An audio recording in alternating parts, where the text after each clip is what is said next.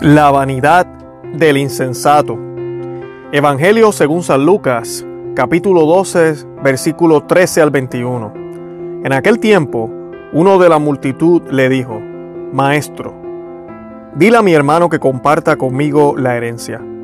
Jesús le respondió, Amigo, ¿quién me ha constituido juez o árbitro entre ustedes? Después le dijo, Cuídense de toda avaricia porque aún en medio de la abundancia, la vida de un hombre no está asegurada por sus riquezas. Les dijo entonces una parábola. Había un hombre rico cuyas tierras habían producido mucho, y se preguntaba a sí mismo, ¿qué voy a hacer? No tengo dónde guardar mi cosecha. Después pensó, voy a hacer esto. Demoleré mis graneros, construiré otros más grandes, y amontonaré allí todo mi trigo y mis bienes. Y diré a mi alma, alma mía, tienes bienes almacenados para muchos años. Descansa, come, bebe y date buena vida. Pero Dios le dijo, insensato, esta misma noche vas a morir. ¿Y para quién será lo que has amontonado? Esto es lo que sucede al que acumula riquezas para sí y no es rico a los ojos de Dios. En la liturgia de esta semana San Pablo nos dice, busquen los bienes del cielo, donde Cristo está sentado a la derecha de Dios. Tengan el pensamiento puesto en las cosas celestiales y no en las de la tierra. Solo encontramos en Colosenses capítulo 3, del 1 al 5, 9 al 11. Nosotros somos peregrinos pasando por este mundo de camino a la patria eterna.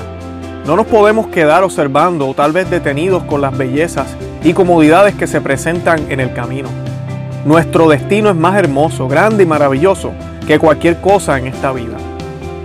Toda ambición en la tierra es vanidad de vanidades, una forma de vida falsa y mortal, como nos dice también la primera lectura de esta semana. Eso está en Eclesiástico capítulo 1. Esta es la vanidad y codicia con la que Jesús señala en el Evangelio que acabamos de escuchar el ansia por el trabajo por parte del hombre rico expone su falta de fe en el cuidado y provisión de Dios. Es lo que también San Pablo llama idolatría, confundiendo tener por ser, posesión por existencia. Olvidamos que Dios es el dador de todo lo que tenemos. Exaltamos las cosas que podemos hacer o comprar sobre nuestro Creador. Esto se observa en la manera que el hombre rico toma la decisión de entregar su vida a lo material cuando pensó, voy a hacer esto, demoleré mis graneros, construiré otros más grandes, y amontonaré allí todo mi trigo y mis bienes. Y diré a mi alma, alma mía, tienes bienes almacenados para muchos años. Descansa, come, bebe y date buena vida. Jesús llama al hombre rico insensato. En otras traducciones también se dice la palabra tonto. En las Sagradas Escrituras estos términos se usan para describir a quienes se rebelan contra Dios o lo han olvidado. Y con razón lo llama tonto, porque ni el hombre rico, y tampoco nosotros, sabemos cuánto tiempo nos queda aquí en la tierra o si tendremos buena salud en el futuro. Actuando de esta manera olvidamos que la vida aquí en la tierra es pasajera. Además, lo que es eterno, nuestra alma, no necesita de los bienes de aquí abajo, al contrario, sino de los bienes del cielo. El hombre rico también fue tonto e insensato al colocar al colocar su confianza en los bienes y afirmar que su bienestar estaba asegurado por los bienes en la tierra. El hombre rico fue tan tonto que estaba dispuesto a invertir para poder almacenar más riqueza. Todo para él y nada para los demás. San Basilio nos dice sobre esta parábola, ¿qué voy a hacer? ¿Construiré graneros más grandes? ¿Por qué habían producido tanto las tierras de este hombre? Un hombre que no iba a hacer nada más que, más, más que mal uso de sus riquezas. La respuesta es para que se manifestara con mayor esplendor la inmensa bondad de Dios, que da su gracia a todos, porque hace caer lluvia sobre justos e injustos, hace salir el sol tanto sobre los malvados como sobre los buenos.